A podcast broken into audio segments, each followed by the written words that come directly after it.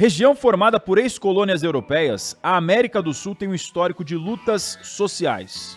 Os movimentos de independência no continente no século XIX já mostravam o surgimento de uma identidade nacional em cada país. O futebol chega na Argentina em 1867. No Brasil, o responsável por introduzir o esporte é o britânico Charles Miller, em 1894. No início do século XX, o futebol seguia seu processo de expansão, porém ainda voltado para uma pequena parcela da sociedade, a elite.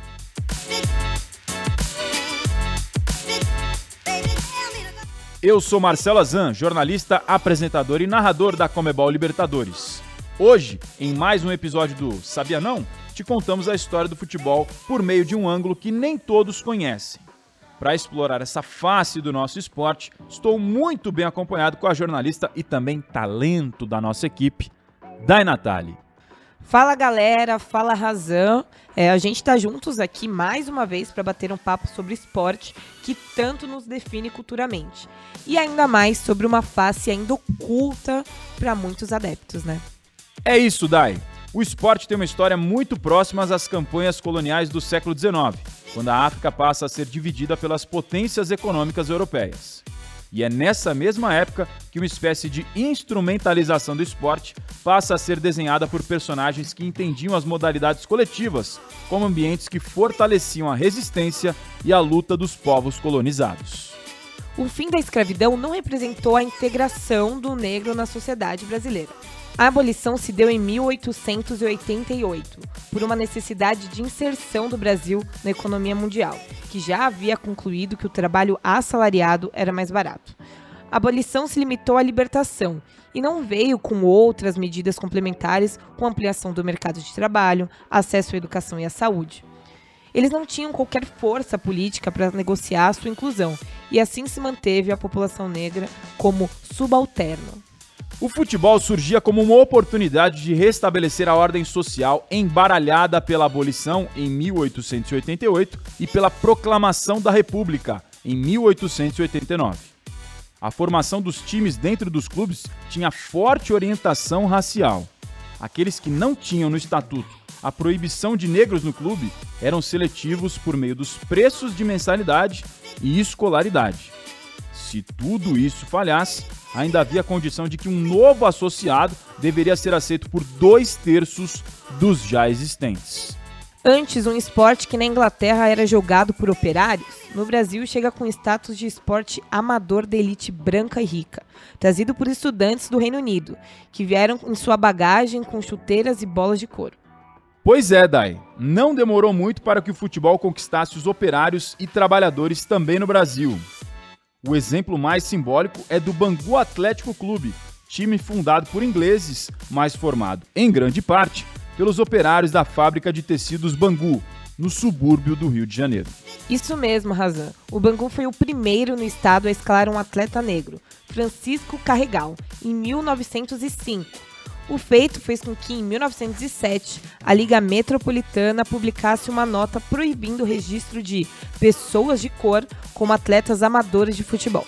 O clube então optou por abandonar a liga e não disputar o Campeonato Carioca. Um exemplo, Dai. O Bangu ficou conhecido como um clube símbolo da luta contra o racismo no futebol brasileiro, mas foi o Vasco da Gama que entrou para a história ao conquistar um título com um elenco formado quase que inteiramente por jogadores negros. O clube, que em 1905 já havia eleito um presidente negro, Cândido José de Araújo, foi campeão carioca em 1923, ano da estreia na primeira divisão, e despertou a ira dos rivais. No ano seguinte, Fluminense, Flamengo, Botafogo e outros times abandonaram a liga e fundaram a Associação Metropolitana de Esportes Atléticos, entidade a qual o Vasco só poderia se filiar se dispensasse seus 12 atletas negros. Apesar do racismo no futebol e na sociedade, no início do século XX, o primeiro grande ídolo nacional foi justamente um negro. Filho de alemão com uma brasileira negra, Arthur Friedenreich foi o maior jogador brasileiro na época do futebol amador. Autor do gol que daria o primeiro título à seleção brasileira, o Sul-Americano de 1919. Porém, o racismo via com maus olhos a presença de negros no quadro nacional. Em 1921, por exemplo, o então presidente Epitácio Pessoa sugeriu que não fossem convocados jogadores negros para a disputa do Sul-Americano daquele ano, para que fosse projetada no exterior é uma imagem composta pelo melhor da sociedade brasileira. Nos campos de várzea, o jogador negro imprimiu um estilo próprio de magia e arte ao futebol brasileiro, diferente das formas arcaicas do jogo de bola. Os negros jogavam com mais ginga, mais habilidade e reinventando os espaços. Afinal, o drible não é outra coisa que a criação de espaço onde espaço não existe. Não demorou muito para dirigentes perceberem a vantagem competitiva que teriam caso deixassem ideologias antiquadas de lado e assentassem atletas negros. Mas as regras da época não permitiam que eles fossem remunerados. E sem berço de ouro, os negros precisavam trabalhar e não tinham tempo para o futebol. A solução que os dirigentes encontraram foi empregar nos seus negócios negros que, coincidentemente, eram bons de bola. O aparecimento do operário jogador proporcionou aos trabalhadores a possibilidade de o esporte ser uma segunda fonte de renda. A prática, então, começou a ser vista como possibilidade de ascensão social. E essa possibilidade de ascensão social ainda é vista hoje, Razan, pela desigualdade e problemas no sistema educacional. Muitas vezes, jovens negros e carentes buscam no futebol uma oportunidade que não conseguem alcançar em outros âmbitos. Eles são obrigados a trabalhar desde pequenos, não conseguem se dedicar aos estudos, como alguns jovens de classe média alta, e se conseguem, a educação pública é incompleta. Essa, infelizmente, é a realidade do continente, não apenas do Brasil. E só para ressaltar, em cinco conquistas, o Brasil sempre teve jogadores negros de destaque, derrubando uma tese criada em 1954. As derrotas na Copa do Mundo de 50 e 54 atingiram em cheio jogadores negros da seleção, acusados de temperamentais, imaturos e emocionalmente vulneráveis, e, portanto, despreparados psicologicamente para uma competição mundial.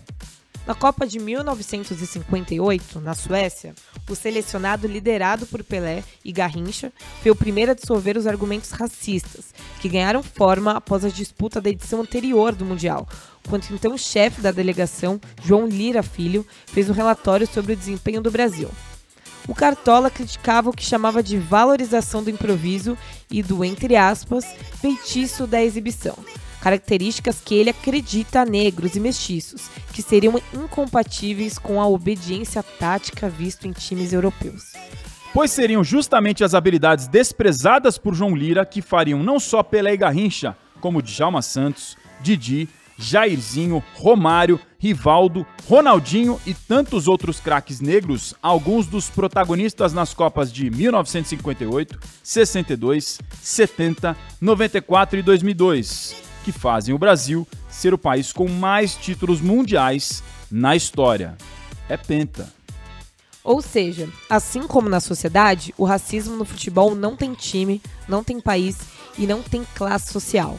O Brasil não é uma democracia racial e não são as medidas para amortizar o racismo, como as cotas, né, as responsáveis pela escalada de ódio. A falta de conscientização ajuda a perpetuar o racismo, que pode aparecer em diversos níveis e velado de inúmeras formas. Essa é a história do nosso futebol e ela não pode continuar se repetindo. Basta de racismo.